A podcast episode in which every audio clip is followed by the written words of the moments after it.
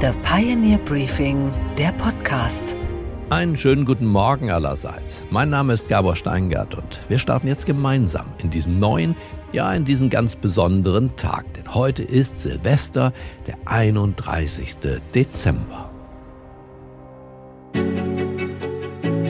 Wer hat uns in diesem Jahr beeindruckt? Wer ist ein Mensch des Jahres 2023? Also ein Mann, eine Frau, die uns in Erinnerung bleiben werden, weil sie zu diesem Jahr gehören wie die Biene zum Honig, der Moonwalk zu Michael Jackson und Olaf Scholz zu Deutschland. Zumindest in 2023 war das bei ihm so, auch wenn bei vielen hier ein leicht hörbares Leider mitschwingt. Also, wir haben in der Pioneer-Redaktion die Köpfe zusammengesteckt und uns überlegt, wer unsere Top-Persönlichkeiten des Jahres sind. Dabei sind natürlich Menschen aus der Politik, aus der Wirtschaft, Showgrößen aus dem Bereich Rock und Pop und Stars der Kulturszene. Es ist kein klassisches Ranking. Jede und jeder auf dieser Liste hat es verdient, genannt zu werden, also keine Reihenfolge. Lassen wir dieses Jahr ausklingen mit denen, die Akzente gesetzt haben, kleine und große.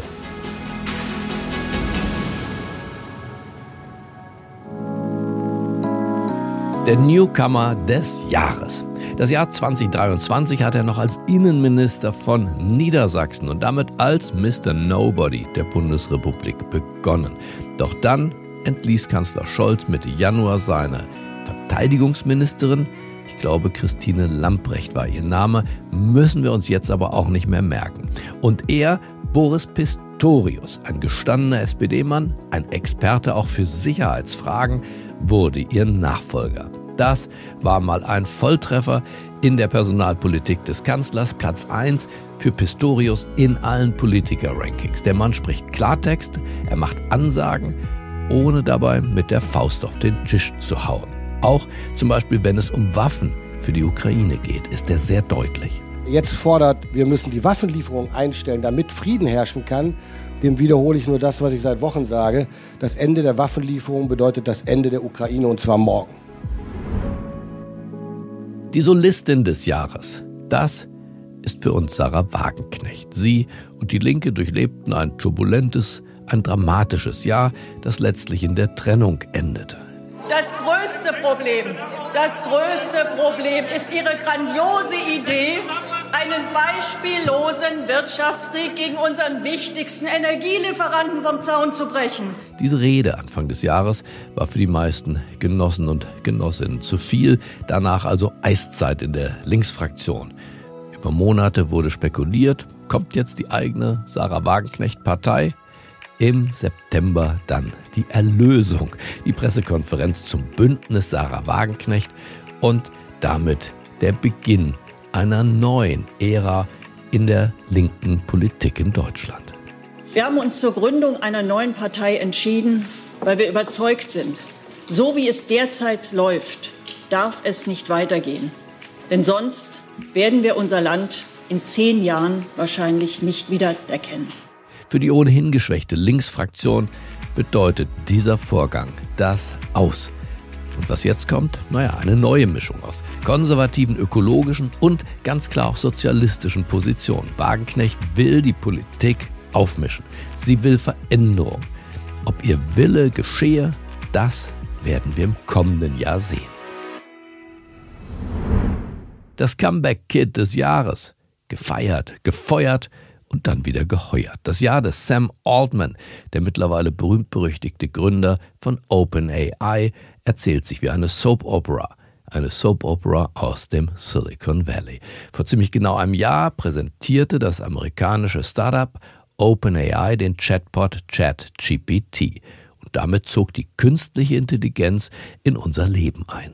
Mit ChatGPT begann auch Sam Altmans Höhenflug. Im Sommer ging er noch wie ein Rockstar auf Welttournee und er rief die Gesetzgeber weltweit zu mehr Regulierung auf, die er natürlich mitgestalten wollte. We are working to build tools that one day can help us make new discoveries and address some of humanity's biggest challenges, like climate change and curing cancer. But as this technology advances, we understand that people are anxious about how it could change the way we live. We are too. But we believe that we can and must work together to identify and manage the potential downsides so that we can all enjoy the tremendous upsides.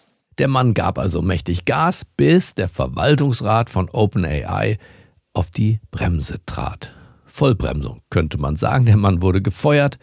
Naja, und wenig später wieder geheuert, denn Microsoft-Chef Nadella ließ den schlauen Sam nicht auf der Straße stehen. Der Widerstand der Investoren, auch der Belegschaft von OpenAI gegen diese Entlassung war so gewaltig, dass die Kündigung rückgängig gemacht werden musste. Let's talk about the big news uh, that broke overnight because a lot of folks uh, focused on it already this morning. OpenAI posting on X that uh, Sam Altman will now officially return as CEO. Sam Altman is back as the chief executive officer of OpenAI.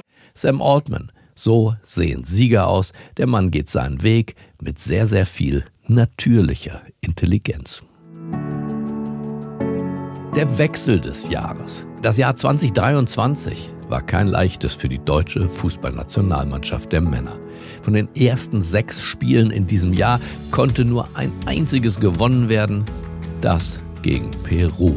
Folglich musste Bundestrainer Hansi Flick dann im September seine Koffer packen. Bundestrainer Hansi Flick, der ist neun Monate vor der Heim-EM entlassen worden. Das gab der Deutsche Fußballbund einen Tag nach der 1:4 Blamage in Wolfsburg gegen Japan bekannt. Für Flick kam Julian Nagelsmann. Jetzt soll er es richten und die deutsche Nationalmannschaft zum EM-Titel führen im kommenden Jahr. Naja, das dürfte auch kein leichtes Unterfangen werden, wie die ersten Ergebnisse unter Nagelsmann mit den Niederlagen gegen die Türkei und der Niederlage gegen Österreich zeigen. Vielleicht liegt es ja nicht am Trainer, sondern an der Mannschaft. Ich sag's ja nur mal. Die Überraschung des Jahres. Herzlichen Dank für diesen klaren Regierungsauftrag. Vom Vertrieb einer Versicherung auf den Chefsessel einer Großstadt auf den Chefsessel als regierender Bürgermeister Berlins. Der Kai Kanz, sagen seine Freunde, Kai Wegner, gewann mit seiner CDU in diesem Jahr überraschend die Wahl zum Abgeordnetenhaus. Damit hatte kaum einer gerechnet, er wahrscheinlich auch nicht. Wir sind angetreten mit dem klaren Motto, wir wollen, dass Berlin funktioniert. Und ich sage euch, wir wollen auch dafür sorgen, dass diese Stadt wieder zusammengeführt wird. Dass wir Schluss machen mit dem Gegeneinander. Fahrrad gegen Auto, Innenstadt gegen Außenbezirke, alt gegen jung. Vor der missglückten Berlin-Wahl im Jahr 2021 und vor der Silvesternacht kannte kaum jemand diesen CDU-Politiker. Das lag zum Teil auch an seiner Partei. Die hatte nämlich bis dato 20 Jahre lang nichts zu melden im linksgrünen Berlin. Ebert Diebken war der letzte regierende Bürgermeister der CDU. Aber in dieser einen Silvesternacht, als Neukölln außer Kontrolle geriet, da verwirkten SPD und Grüne ihre Autorität. Das war die eine Straßenschlacht in Berlin zu viel. Sie haben vor nichts mehr Respekt. Sie haben vor nichts mehr Angst. Sie lehnen diesen Rechtsstaat ab. Berlin, hier wird eine ganze Einsatztruppe in der Silvesternacht mit Raketen unter Beschuss genommen. Es ist eine neue Stufe der Eskalation. Das Video eines Augenzeugen zeigt, wie die Einsatzkräfte der Polizei an der U-Bahn-Haltestelle Wutzki-Allee angegriffen werden. Eine Rakete trifft einen Beamten direkt am Kopf und explodiert.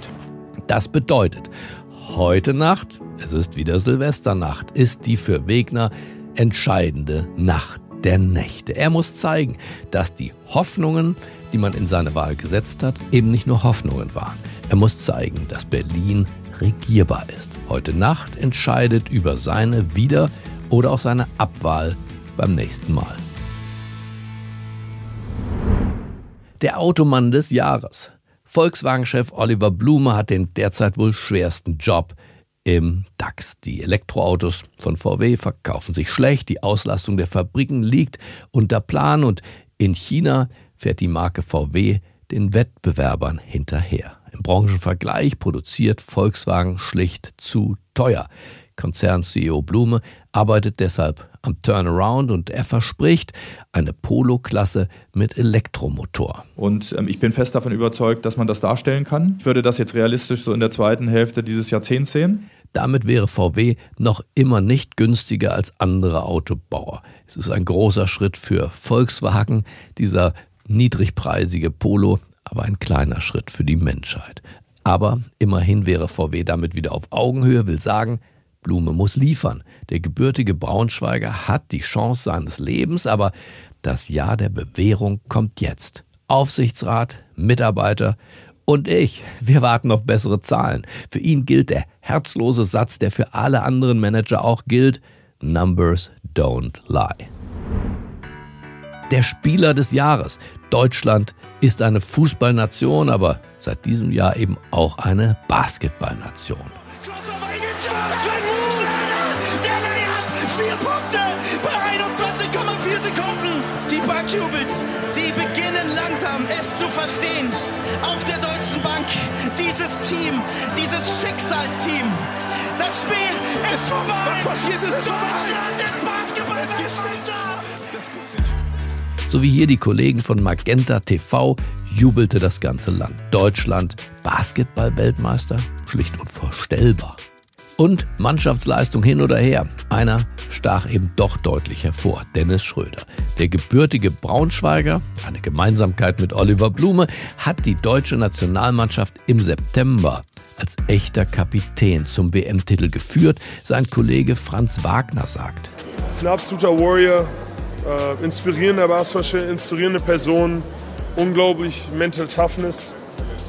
Ähm, das ist nicht easy, Mann. Und ähm, der hat uns heute zur Weltmeisterschaft geführt in den letzten Jahren. Und ähm, das ist auch nicht von heute auf morgen passiert, sondern irgendwo muss der Glaube herkommen. Und der hat uns auch da emotional angeführt. Schröder wurde oft auch kritisiert, zu großes Ego, zu arrogant, zu protzig, von allem ein bisschen zu viel. Doch der extravagante Leader hat seinen Kritikern gezeigt, dass hinter all der Show auch ein Weltklasse-Kapitän und Basketballspieler steckt. Und damit hält er auch, Schröder-like, nicht zurück. Wir sind ein Team, wir bleiben immer zusammen, egal was passiert. Und das die letzten zwei Jahre. Ähm, ich bin zehn Jahre jetzt schon hier am Start. Aber ähm, wir haben einfach Bronze geholt letztes Jahr, dieses Jahr Goldmedaille. Ich will nichts mehr über meinen Namen hören die Stimme des Jahres. Die Queen of Rock and Roll ist nicht mehr unter uns. Tina Turner ist im Mai im Alter von 83 Jahren gestorben, friedlich gestorben in ihrem Zuhause in Küstnacht am Zürichsee. Ihr Leben ist mehrfach verfilmt worden. Tina Turner wurde als Anna May Ballack am 26. November 1939 im US-Bundesstaat Tennessee geboren, noch zu Zeiten der Rassentrennung mitten im Zweiten Weltkrieg. Bekannt wurde sie Ende der 60er Jahre als Sängerin der Band Ike and Tina Review gemeinsam mit ihrem Mann. Ike Turner misshandelte sie während der Ehe. Es waren schwere Jahre für sie. I was the same what I was to him, which was he knew already that I no longer cared about him and was paranoid about me leaving. He had already sensed that I was thinking of leaving. Mm. So that was the beginning of the end, yeah. the beginning of that violence and how evil he was. It was every day, every moment. He was just a really, always angry with me. Oh, he treated me like I was a prisoner and he was the guard. Right. Sie trennte sich von ihrem Mann. Als Solokünstlerin verkaufte sie schließlich mehr als 180 Millionen Alben und gewann zwölfmal die Grammy Awards. Sie selbst sagte in einem Interview, sie nehme tolle Songs und verwandle sie auf der Bühne dann in Rock'n'Roll. You're in the Rock and Roll Hall of Fame. You consider yourself rock and roll? Yes. Is that your that's your idiom? That's my style. I I take great songs and turn them into rock and roll songs on stage. I don't really actually get rock and roll material because there's that not that much good music out there. Because my performance is an energy on stage, I need that kind of music, so I just transform the music.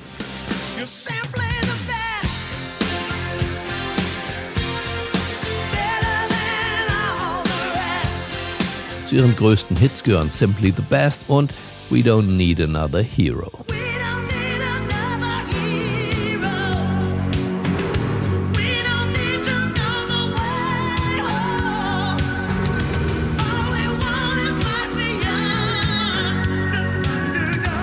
Leben war auch von Schicksalsschlägen gezeichnet. Das wollen wir nicht unterschlagen. 2017 rettete ihr nur die Spenderniere ihres deutschen Ehemannes das Leben.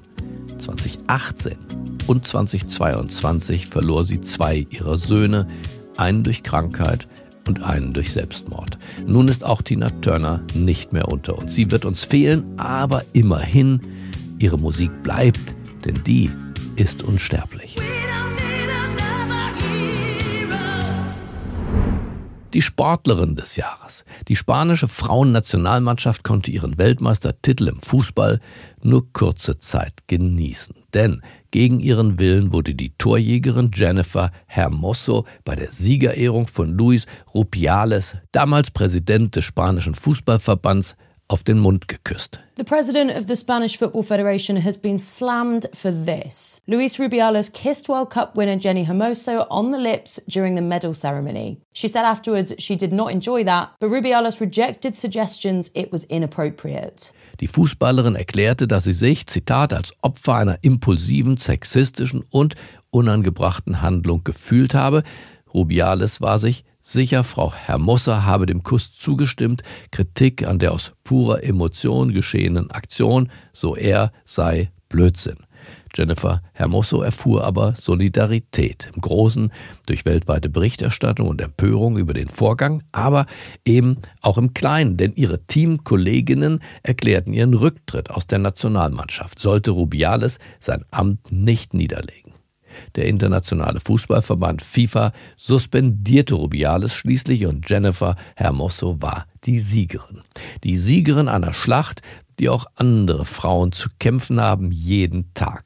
Sie hat ein starkes Zeichen gesetzt. Ein starkes Zeichen gesetzt für diesen einen Satz. Wer sich nicht wehrt, der lebt verkehrt. Der Realpolitiker des Jahrhunderts. Amerika hat keine Freunde oder Feinde, nur Interessen. Mit diesen Worten von Henry Kissinger ist dessen Idee von Realpolitik umfassend beschrieben. Er ist der Erfinder des Wortes Realpolitik sogar und wurde 1923 als Heinz Kissinger im fränkischen Fürth geboren. Als er 16 war, flüchtete die jüdische Familie vor den Nazis in die USA. Aus Heinz wurde Henry. Und Henry wurde Professor in Harvard. Wo denn sonst, bis es ihn dann von dort in die Politik zog. Unter Präsident Richard Nixon wurde er Leiter der nationalen Sicherheit und zugleich Außenminister, ein Unikum in der US-Geschichte. Nixon hielt große Stücke vom intellektuellen Vordenker Kissinger. Er sei der härteste und beste Verhandler der Welt, sagte er. Henry Kissinger is, I think anybody who has met him or worked with him or heard him speak, is without question an intellectual genius. There is no one in the world, not in history, not now, not in the future, who can outwork or outlast Henry Kissinger in negotiation. That's why he's a great negotiator. Kritiker werfen Kissinger vor, eine Außenpolitik der Gewalt betrieben zu haben, seine Unterstützung des Diktators Pinochet in Chile und das Bombardieren von Kambodscha im Vietnamkrieg kreiden sie ihm an. Für seine Anhänger aber bleibt Henry Kissinger ein Genie, ein Genie der Realpolitik, denn Henry Kissinger öffnete die USA in Richtung China. There can be no stable and enduring peace without the participation of the People's Republic of China and its 750 million people. That is why I have undertaken initiatives in several areas to open the door for more normal relations between our two countries. In pursuance of that goal, I sent Dr. Kissinger my assistant for national security affairs, to Peking during his recent world tour for the purpose of having talks with Premier Zhou Enlai. Er trug entscheidend auch zum Waffenstillstand zwischen Israel und Ägypten im Yom Kippur-Krieg Anfang der 70er Jahre bei und ja, den Friedensnobelpreis hat er auch bekommen. Ein großer Mann ist in diesem Jahr von uns gegangen, ein Mann, dessen Größe immer auch bestritten wurde. Aber nur große Männer sind umstritten. Die anderen sieht man ja nicht. Der Erfinder des Jahres. Die Geister, die ich rief. Jonas Androlis gilt als die Hoffnung der deutschen KI-Szene. Der 42-jährige Wirtschaftsingenieur trägt Glatze, Ziegenbart und meist ein graues Hemd über dem schwarzen T-Shirt seiner Firma. Unauffälliger geht's nicht. Aber mit seinem Heidelberger Startup Aleph Alpha will er die amerikanische Konkurrenz rund um OpenAI, Google und Meta eines Besseren belehren. Er will sie wahrscheinlich nicht in den Schatten stellen, aber er will doch zeigen, wir sind da, er will Paroli bieten. Luminius heißt das System, das als europäisches Gegenstück zu ChatGPT gilt. Und Andrulis treibt in Deutschland wie kaum ein anderer die KI-Technologie voran. Gleichzeitig warnt er auch vor ihr. Die Welt, in der unsere Kinder und Enkel aufwachsen werden, die wird von KI gebaut sein. In ChatGPT werden nur gewisse Gedanken erlaubt sein. Und diese Inhalte, das bestimmen nicht wir. Ja, da wird keine demokratische Instanz gefragt. Und das ist schon eine Frage, ob wir das wollen, denn das wird in besonderem Maße die Welt der Gedanken, die Welt der Ideen beeinflussen.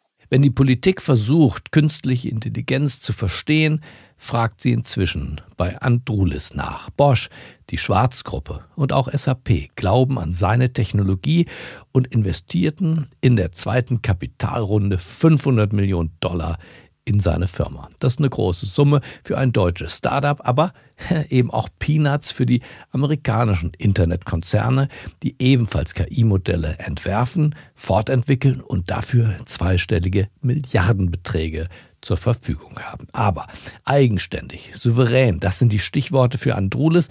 So sieht er Deutschland und Europa mit seiner Technologie eigenständig, souverän. Von den großen KI-Systemen der Amerikaner zum Beispiel. Also die 500 Millionen, da muss es ja auch noch nicht aufhören. Ja, wenn wir jetzt beweisen, dass wir mit unseren Partnern hier diese industrielle Revolution souverän aus Europa machen können, dann können wir auch noch eine nächste Finanzierungsrunde machen. Für ihn gilt, was für viele Pioniere gilt, du hast keine Chance, also nutze sie. Das Urteil des Jahres. Das Bundesverfassungsgericht kippt in einem Grundsatzurteil die gängige Praxis der Regierung, Schattenhaushalte mit beliebig vielen Kreditermächtigungen auszustatten, um damit an der Schuldenbremse vorbei Politik, ihre Politik zu betreiben. Für die Politiker war diese Praxis praktisch, für die Richter illegal. Kreditermächtigungen in Höhe von 60 Milliarden Euro müssen deshalb nun gelöscht werden. Das Verfassungsgericht hat getan, was ein Verfassungsgericht tun muss. Es hat der Regierung auf die Finger geschaut und sie zu Konsequenzen verpflichtet. Die Haushaltsgrundsätze von Wahrheit und Klarheit sind damit in Deutschland rehabilitiert und das im Grundgesetz verankerte Schuldenlimit seinerzeit mit einer Zweidrittelmehrheit des Bundestages beschlossen, wurde mit neuer Legitimation versehen. Die Richter haben damit eigentlich einen Nachhaltigkeitspreis verdient. Sie schützen das Recht und damit auch das Geld der Bürger. Die Frau des Jahres. It is literally impossible to be a woman. You have to be a boss, but you can't be mean. You have to lead, but you can't squash other people's ideas. You're supposed to love being a mother, but don't talk about your kids all the damn time. You have to be a career woman, but also always be looking out for other people. I'm just so tired of watching myself and every single other woman tie herself into knots so that people will like us. Die Gleichberechtigung zwischen Mann und Frau macht Fortschritte, auch im Leben von Barbie. Die Plastikpuppe aus dem Spielzeug Imperium von Mattel, 1959 von Ruth Handler erfunden, stand prototypisch für das damalige, das klassische Frauenideal der schönen, der damenhaften, weißen und blondhaarigen Frau. In dem neuen Barbie-Film, der in Kooperation mit Mattel entstand, geht es jetzt darum, dieser Erfindung eine feministische Perspektive zu eröffnen. Der Film mit Margot Robbie in der Hauptrolle war 2023 ein Riesenerfolg. Ein Riesenerfolg für die gesamte Besetzung und auch für die Regisseurin Greta Gerwig. Es war der mit 1,4 Milliarden Dollar umsatzstärkste Film, der jemals von einer Frau gedreht wurde. Und mit fast 6 Millionen Zuschauerinnen und Zuschauern auch der meistbesuchte Kinofilm des vergangenen Jahres, das ja noch das jetzige Jahr ist. Die Notenbankerin des Jahres. Sie hat die Finanzmärkte wieder beruhigt und mit eiserner Hand, auch mit ruhiger Hand, die Zinsen weiter erhöht. EZB-Präsidentin Christine Lagarde. Inflation continues to decline, but is still expected to remain too high for too long. We are determined to ensure that inflation returns to our 2% medium term target in a timely manner. In order to reinforce progress towards our target, the Governing Council today decided to raise the three key ECB interest rates by 25 basis points. Die Notenbankchefin ließ sich nicht von ihrem geldpolitischen Kurs abbringen und bekämpfte weiter die Inflation. Auch gegen den Widerstand insbesondere vieler Südstaaten im EZB-Rat. Und siehe da, die Inflation hat reagiert. Sie ist in der Eurozone im November auf 2,4 Prozent gesunken. Nur mal so zum Vergleich. Im vergangenen Jahr lag die Geldentwertung noch bei über 10 Prozent. Fazit, Christine Lagarde und die EZB haben den Kampf gegen die Inflation nicht gewonnen. Die letzte Meile ist bekanntlich die schwierigste, aber Sie sind auf sehr gutem Wege zu gewinnen. Und die Tatsache, dass wir die hohe Inflation, auch der Geldflutungspolitik eben jener Christine Lagarde verdanken, ja, diese Tatsache, die ignorieren wir heute Morgen gnädig. Das Decoupling des Jahres. Lange Zeit gab es eine klare Aufgabenteilung bei den Klimaschützern von Fridays for Future. Die globale Stimme, das war die Schwedin Greta Thunberg, die mit ihrem Schulstreik die Bewegung gegründet hatte. Bei den Vereinten Nationen und bei verschiedensten Regierungen war sie zu Gast und nervte gelegentlich auf ihre drastische, charakteristische Art. I'm here to say our house is on fire. Ihre deutsche Schwester im Geiste, das war Luisa Neubauer, Dauergast auf deutschen Straßen und in den deutschen Talkshows. Die eine war ohne die andere gar nicht denkbar. Doch der Hamas-Anschlag auf Israel hat die beiden Mitstreiterinnen entkoppelt. Denn Greta Thunberg findet viele Worte für die palästinensischen Opfer der israelischen Angriffe, aber kein einziges mitfühlendes Wort über die israelischen Opfer der Terrorattacke der Hamas. Thunberg skandiert auf Demos pro-palästinensische Slogans. Justice on occupied Das war Luisa Neubauer dann doch zu viel. In einem Interview mit dem Zeitmagazin sagte sie, Zitat, dass Greta Thunberg bisher nichts Konkretes zu den jüdischen Opfern des Massakers vom 7. Oktober gesagt hat, enttäuscht mich. Und in einem ZDF-Interview zur Klimakonferenz ergänzte sie, Es ist gerade nicht leicht, hier für uns intern in der eigenen Politik verstrickt zu sein. Gleichzeitig ist es eben auch für uns als Bewegung, auch als deutsche Fridays for Future Bewegung, eine Zeit der Klarheit. Wir sehen gerade auch, dass sich unsere Bewegung, die, die Form der Bewegung verändert. Sicherlich in einer etwas anderen Konstellation, aber im besten Falle eben mit einem gemeinsamen Werte Fundament. Damit hat Luisa Neubauer gezeigt, dass sie keine abhängig Beschäftigte von Greta Thunberg ist, sondern eine eigenständige politische Persönlichkeit besitzt. Das zählt und das bleibt. Die Mahnerin des Jahres. Anschläge auf Synagogen in Deutschland häufen sich. Antisemitische Sprüche an Wohnhäusern überall judenfeindliche Hassparolen auf den Straßen sowie gewaltsame Übergriffe auf Jüdinnen und Juden im deutschen Alltag. Das ist die Realität des Jahres 2023. Allein im ersten Monat nach dem Überfall der Terrororganisation Hamas auf Israel verzeichnete das Bundeskriminalamt über 2600 antisemitische Übergriffe in Deutschland. Ich hätte es nie gedacht, dass das möglich ist. So hat es damals auch angefangen. Ich bin nicht überrascht, nur enttäuscht und traurig. Das sagt Margot Friedländer. Die 1921 in Berlin geborene Jüdin ist heute 102 Jahre alt. Einzige Überlebende einer Familie, die von den Nazis ausgelöscht wurde. Sie selbst überlebte das Konzentrationslager Theresienstadt, wanderte in die USA aus und kehrte mit fast 90 Jahren in ihre Heimatstadt zurück. Als Aufklärerin, auch als Mahnerin. Bis heute geht sie in Schulen, um der dritten und vierten Generation nach Kriegsende davon zu berichten, was Juden unter den Nationalsozialisten angetan wurde. Weil Antisemitismus eben nicht allein eingewandert ist, sondern in Deutschland lange vor 1933 und leider auch nach 1945 existiert. Antisemitismus hat viele Gesichter und ist eben nicht nur am Rande der Gesellschaft beheimatet. Das wird gerade sehr sichtbar. Deshalb ist Margot Friedländers mutige und entschlossene Aufklärungsarbeit heute wichtiger denn je. Ihre Arbeit, so hofft die 102-Jährige, soll von all jenen weitergetragen werden, die Margot Friedländer mit ihrer Geschichte und mit ihren Worten berührt hat. Was gewesen ist, können wir nicht ändern. Es darf nur nie wieder geschehen.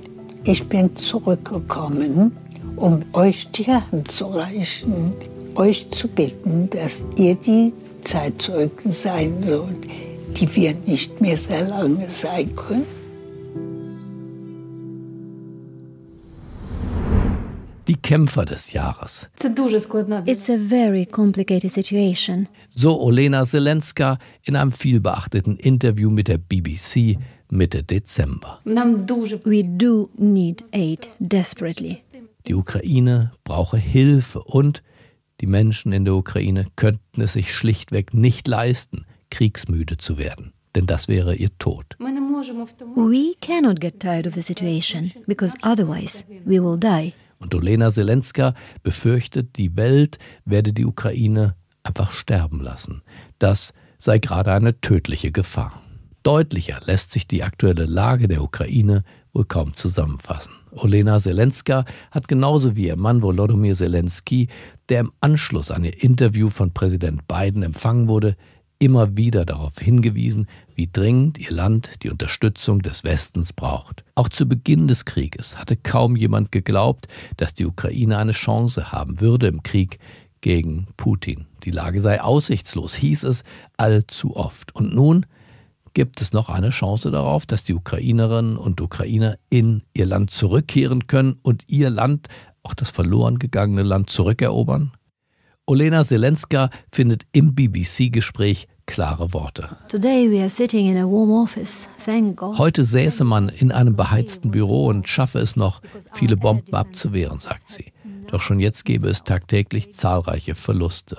Es brauche Militärhilfe und nicht warme Worte. Sie mag sich nicht ausmalen, was geschehen werde, wenn diese Hilfe ausbleibt. Das sei das Ende der Ukraine.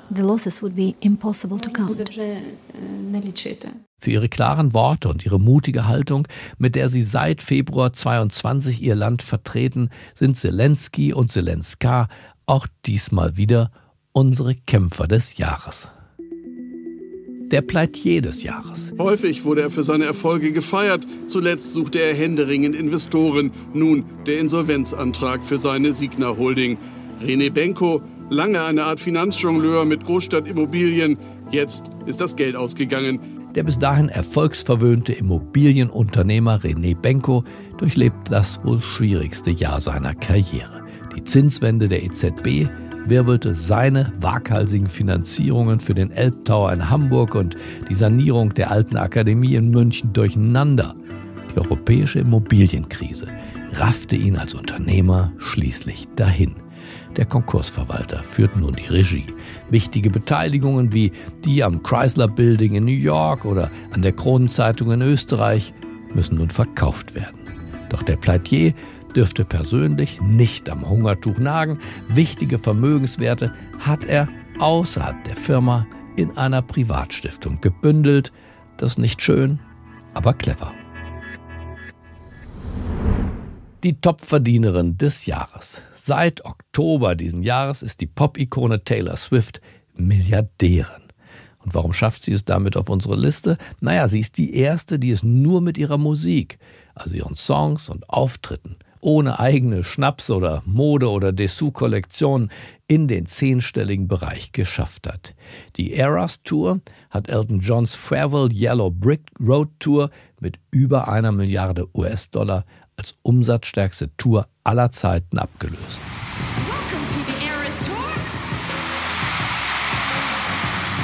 This has been the most extraordinary experience of my entire life.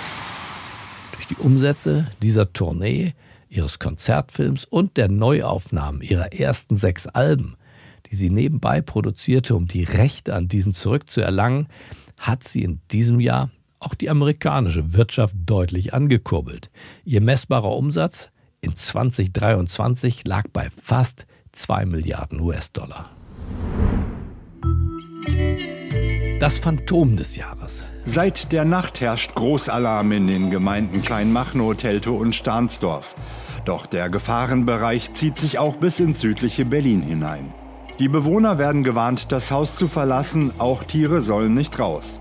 Die Anwohner wurden gewarnt, ihr Haus zu verlassen. Die Polizei begab sich per Großaufgebot inklusive Panzer und Hubschrauber auf die Suche und am Ende war alles halb so wild. Was war passiert? Die Hybris war groß, als es hieß, dass an der südlichen Stadtgrenze von Berlin eine Löwin frei herumlaufen würde. Zwei Tage lang war die Polizei auf der Streife, auf der Jagd, ja, bis sich herausstellte, dass es sich gar nicht um eine Löwin handelte, sondern wahrscheinlich um ein Wildschwein. Der Medienzirkus hat den Stadtwald wieder verlassen. Unser Phantom des Jahres, der Löwe, der nur ein Wildschwein war. Die Hoffnung des Jahres. Vielleicht gibt ja sie den entscheidenden Puls bei der amerikanischen Wahl im kommenden Jahr. Kamala Harris. If one is to understand that you are born a leader and it is just a matter of when you decide to kick that in, then you know that we will see leadership at every stage of life if people choose to turn that on. Tja, mit dem Leadership hat es bei ihr ja nicht so richtig funktioniert. Bisher blieb die Vizepräsidentin der USA weit unter den in sie gesteckten Erwartungen. Man hatte ja bei der Amtseinführung von Biden gedacht, dass sie die Chance nutzt und sich als kompletter Gegenentwurf zum Präsidenten inszenieren würde. Jung, schwarz, vital, agil. Stattdessen blieb sie selber blass. Schattenboxen statt Wirkungstreffer auf der einen Seite.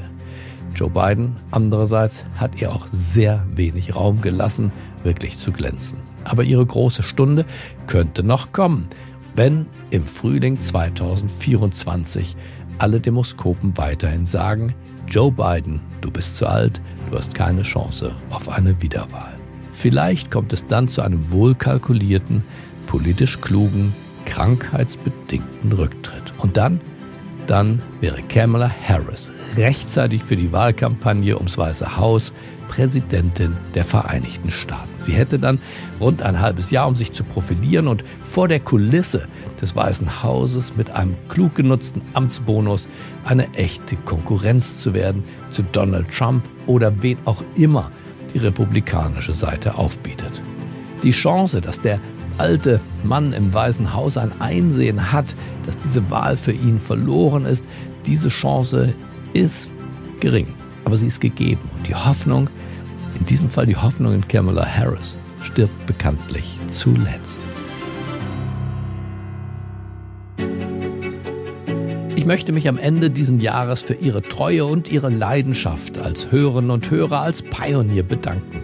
Wir sind nicht am Ziel, aber wir sind gemeinsam unterwegs.